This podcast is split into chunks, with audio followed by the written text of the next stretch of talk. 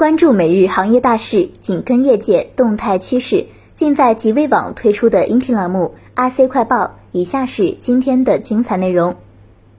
据《金融时报》报道，印度正逐步将华为等其他中国企业的设备从当地电信网络中移除。尽管印度政府尚未对华为和中兴等中国设备供应商发布任何正式的书面禁令，但业内高管和政府官员称，主要部委已明确表示，本地电信服务提供商应避免在未来投资中使用中国设备。据悉，印度电信部门已经不允许与中国供应商进行 5G 测试。八月十七日，美国商务部宣布进一步加大对华为及其关联公司采用美国技术和软件的限制，并将三十八个华为子公司列入实体清单。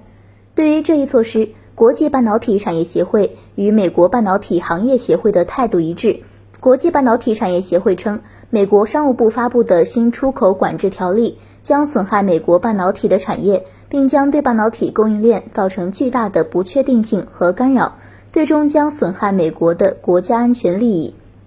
据台媒报道，在本届柏林消费电子展期间，华为除了发布 Mate 四零系列旗舰新机之外，还将发布旗下的最新芯片麒麟九千。据了解，麒麟九千采用台积电五纳米的工艺生产，是全球第一颗五纳米制成的手机芯片，研发进度快于高通和苹果。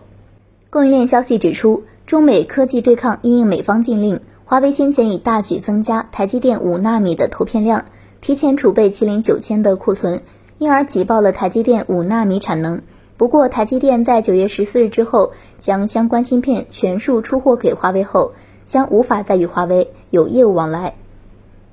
八月二十五日，台积电总裁魏哲嘉在台积电技术研讨会上谈到了台积电未来的四纳米工艺、三纳米工艺。据魏哲嘉介绍。N 四在速度、功耗和密度上有所提升，并且与 N 五有百分之百的 IP 相容性，因而能够沿用 N 五既有的设计基础架构，加速产品创新。N 四将于二零二一年第四季度开始试产。另外，N 三技术具备创新的微缩特征，与 N 五相比，速度可提升百分之十五，功率降至百分之三十，逻辑密度增加百分之七十。N 三预计于二零二一年进行试产。并于二零二二年下半年进入量产。据中网报道，近日，常州兴盛半导体技术股份有限公司占地一百三十亩的新厂房正式建成投用。目前，常州新盛高清显示用驱动芯片项目设备已调试到位，达产后日产量将达两千万颗 COFIC 芯片载带。以上就是今天的热点新闻了，欢迎大家收听。